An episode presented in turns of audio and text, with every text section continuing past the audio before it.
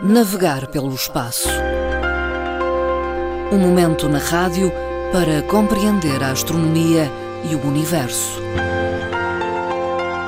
Colaboração da Associação de Astronomia da Madeira.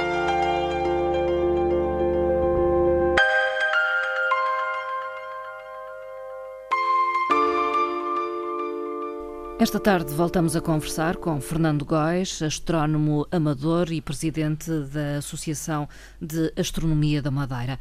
Hoje, Fernando Góes vai falar da Lua e das suas especificidades. Uh, começamos uh, com uh, a formação e características físicas da Lua.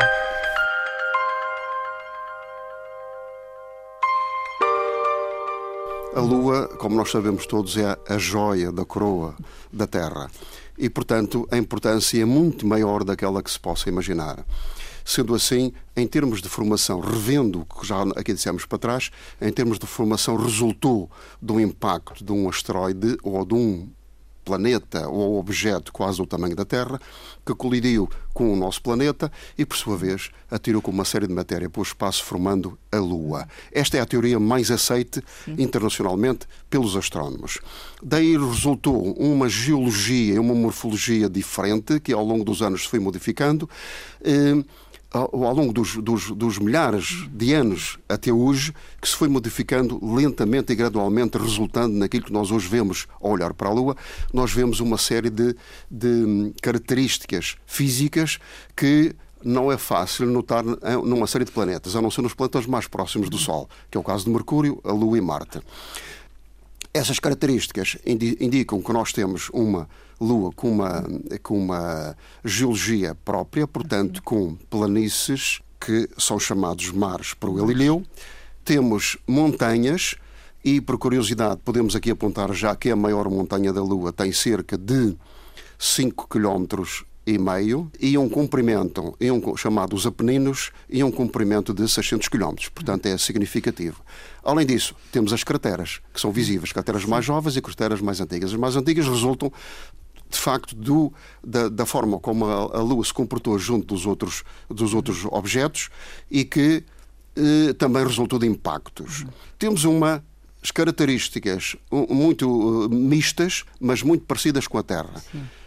Quando o homem foi à Lua, em 69, verificou e concluiu extraindo rochas lunares da partes, das partes mais escuras e das partes mais claras, verificou que havia ali uma divergência de idades de cerca de 800 milhões de anos. Essa divergência tem a ver também, de facto, com os impactos que a Lua sofreu. Hum.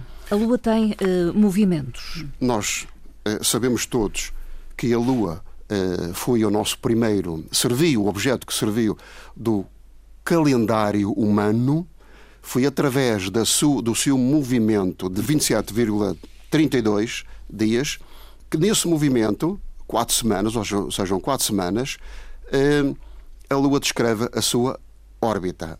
E ao mesmo tempo que é uma rotação e a translação. Elas são sincronizadas, uma uhum. condiz com a outra.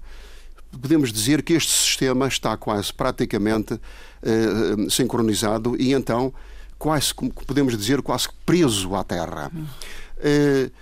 Uh, entretanto, há aqui uma questão que é que é, que é uma pequenina diferença, que é entre uma fase da Lua e uma outra nova fase da Lua, existe aqui o intervalo de tempo, que já não são 27,3 dias, mas sim 29 dias e meio.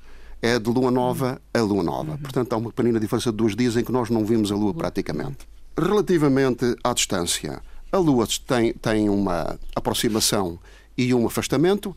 A, a, a aproximação chama-se perigeu, o afastamento chama-se apogeu. Esta distância anda entre 356 mil quilómetros e 404 mil quilómetros. Algumas curiosidades uh, a propósito uh, da Lua. A Lua não possui atmosfera. E não possuindo, possuindo atmosfera, sabemos todos que não tem vida. Portanto, razão de não possuir atmosfera. Bom, uma delas é porque não tem massa suficiente, é apenas um quarto da Terra. Não havendo massa suficiente, não conseguiu agregar atmosfera. Ela hum. desapareceu por completo, dando origem àquela aridez uhum. e eh, aspecto que nós conhecemos. Por isso, tem uma gravidade de cerca, quase nula, uhum. cerca de um sexto da Terra. Então o que é que acontece? Acontece que um homem, quando, quando pousa na Lua, eh, quase que parece que está a dançar. Significa o quê? Havendo um sexto da gravidade, um homem se pesa 60 quilos na Terra, lá em cima são apenas 10 quilos. Razão porque os astronautas, quando foram à Lua, levavam nas botas distribuídos chumbos com o peso de 10 quilos. Para quê? Para contrabalançar o seu peso com a Terra. E mesmo assim, nós vemos que muitas das vezes ele caía. Sim. Esta astro apresenta sempre a mesma face. E nós muitas vezes dizemos assim. Ora bem, existe uma face que não tem luz. Errado. Não é não tem luz, que está oculta, que está do outro lado. Depois, em termos de temperatura, há aqui uma, eh, uma desincronização, uma, uma, uma, uma divergência de temperaturas enorme hum. entre o dia e a noite. Durante o dia, as temperaturas, com a luz do sol, a radiação solar, as temperaturas podem andar à volta, chegam à volta dos 120 graus hum. positivos. Portanto, é derreter o chumbo. Durante a noite, é ao contrário, totalmente ao contrário. As temperaturas são tão negativas que chegam aos 150 graus negativos. Portanto, hum. congela por completo. Hum. Mas a verdade é que, pergunta-se, a Lua tem, tem alguma vida? Vida não tem, mas tem uma, uma característica importante, que é um suporte de vida, que é, nos polos, onde não chega a radiação solar, tem água congelada. E em algumas crateras, onde as sombras são quase permanentes, elas existem porque há crateras com os bordos lunares muito altos, chamemos assim quase montanhas, e quase que não chega à luz solar em determinadas zonas. Portanto, eh, aparece também alguma água congelada. Como nós todos sabemos, a Lua não tem brilho próprio. Eh, recebe luz do Sol, a radiação solar, mas imaginem, também recebe luz da Terra. E porquê? A Terra tem uma capacidade maior de agregar, é chamado albedo, um termo grego chamado albedo, que é a captação da luz da radiação solar, isto é, capta e emite para o exterior, para algum lado. Nós, muitas vezes, quando estamos na Lua Nova e, e olhamos para a Lua, portanto, aparentemente não se vê a Lua, mas se pegarmos num telescópio ou nos binóculos, vemos algumas características e os bordos lunares. Porquê? Porque está a receber a radiação que foi emitida pela Terra. Uma, chamamos assim, uma reflexão tridimensional. Podemos também, quando é o perigeu, ou aproximação ou afastamento, a Terra permite, face à sua inclinação da Lua, 83%, permite o quê? Que por vezes nós consigamos ver da Terra mais superfície da Lua a leste ou então a oeste faça esse movimento de, inclinação e faça o movimento próprio da Lua. Ou apogeu ou perigeu. Afastamento ou é, aproximação. E depois também com o norte, com os polos. Podemos ver mais um bocadinho da superfície dos polos, do Polo Norte, ou mais um bocadinho da superfície do, do, sul, do Polo Sul. E depois, a partir daqui, tem uma coisa interessante. Ao olharmos para a Lua, vemos as partes escuras e as partes mais claras. E as partes mais escuras, o nosso amigo Galileu, o astrónomo Galileu, nos permitiu dizer que a, a, a Lua tinha mares. Ora bem, os mares era aparentemente, como não havia equipamentos suficientes para observar os pormenores da Lua, havia aquelas partes mais escuras que diziam, bom, aqueles são oceanos. Pronto, oceanos. Quando ele, pela primeira vez, coloca o equipamento e verifica que, de facto, não é, é uma superfície geológica plana, em termos de, de, de, de, morfologia, era uma coisa com características iguais, semelhantes à Terra, vê não, não há água ali, não há oceanos. mas continuaram os nomes de mares, classicamente, continua a haver e tradicionalmente continuam os nomes de mares. E então o interessante é isto. No lado direito, temos uns mares com os nomes muito bonitos. No lado esquerdo, com os nomes menos bonitos. E então o que é que é? Os astronautas, quando foram à Lua, aterraram no lado direito. Então, no lado direito temos o quê? Um mar da tranquilidade, um mar da serenidade, um mar da fecundidade, um mar dos vapores e um mar dos néctares. Do Mas lado do esquerdo lado... não é assim. Pois, exatamente. E então temos, do lado esquerdo, o mar das tempestades, o mar das chuvas, o mar dos humores, o mar do frio, o mar das nuvens. E um outro já mesmo a sair do lado esquerdo, que é um mar, um mar interessante, que é o mar das crises. E já não foram os astronautas a colocar estes nomes eh, não. aos mares no lado esquerdo Ora bem, da Lua? Os nomes, os, esses nomes já vinham de trás colocados, colocados com, com tradicionalmente pelos vários astrónomos desde Galileu. Uhum. Entretanto, ao longo dos tempos, ao longo dos séculos, foram sendo colocados também nomes, mas nomes que Nomes, na maior parte deles gregos. Sim. A carteira de Ptolomeu, a carteira de Copérnico. Mas existem também com nomes mais atualizados. A carteira de Magalhães, por exemplo, por exemplo, ou de Colombo. A Lua é importante para o planeta Terra? Ora bem, a Lua é extremamente importante para, para nós. Se não havendo a Lua, o que é que iria acontecer à Terra? Teríamos uma desincronização destes movimentos, irregularidades de movimentos e do comportamento da vida na Terra.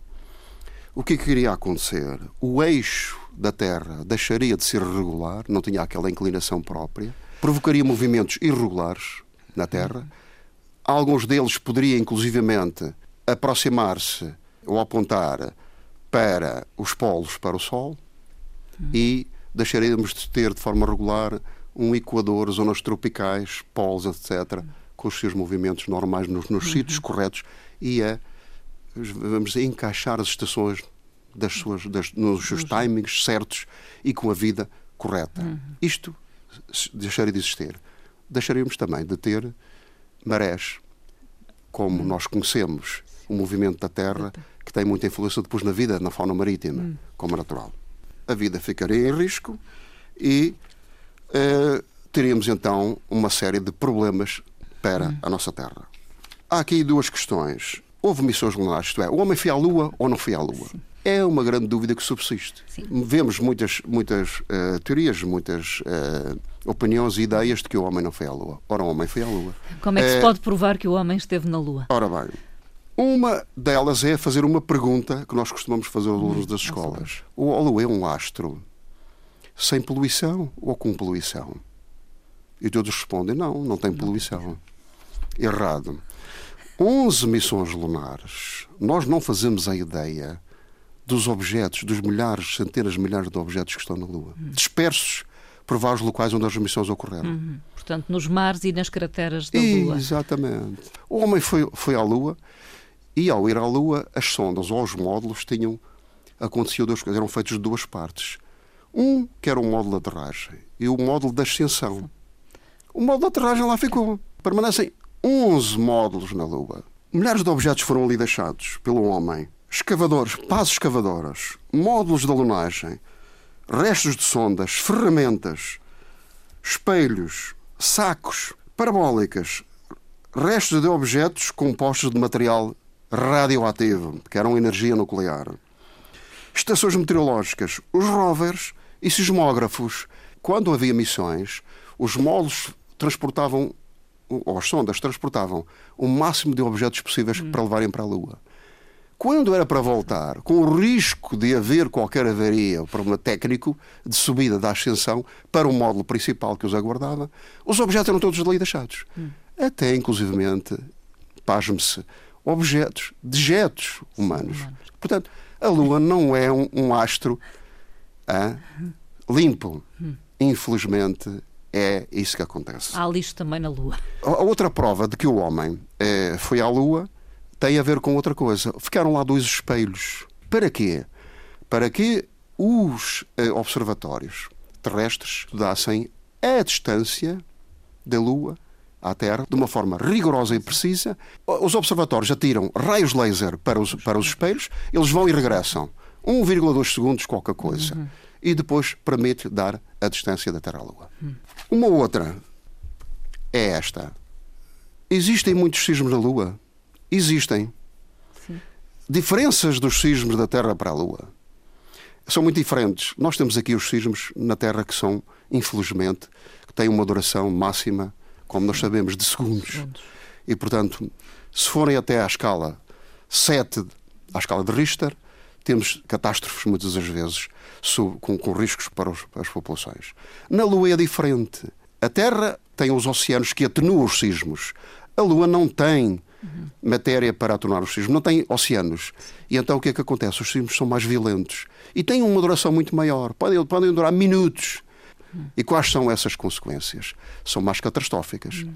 O levantamento do solo em metros, portanto, são metros de baixar ou levantar a superfície lunar. Por isso também lá ficaram os sismógrafos. Portanto, o homem foi à Lua ou não foi? O homem foi foi e deixou aqui a Lua naquela situação em que está. Uh, Fernando Góes, para terminar, eh, uma frase. Esta frase não é de um astrónomo, mas é tão importante que não, não pude deixar de transmiti-la aos nossos uh, ouvintes para, para uma reflexão. A frase é esta: De que serve ao homem conquistar a Lua se acaba um dia por perder a Terra? Isto é de François Mauriac, um escritor do século XIX na altura, quando Júlio Verne também escrevia sobre a ida à Lua. Esta é uma frase para refletir. Uh, Fernando Góes, da Associação de Astronomia da Madeira, boa tarde. Boa tarde.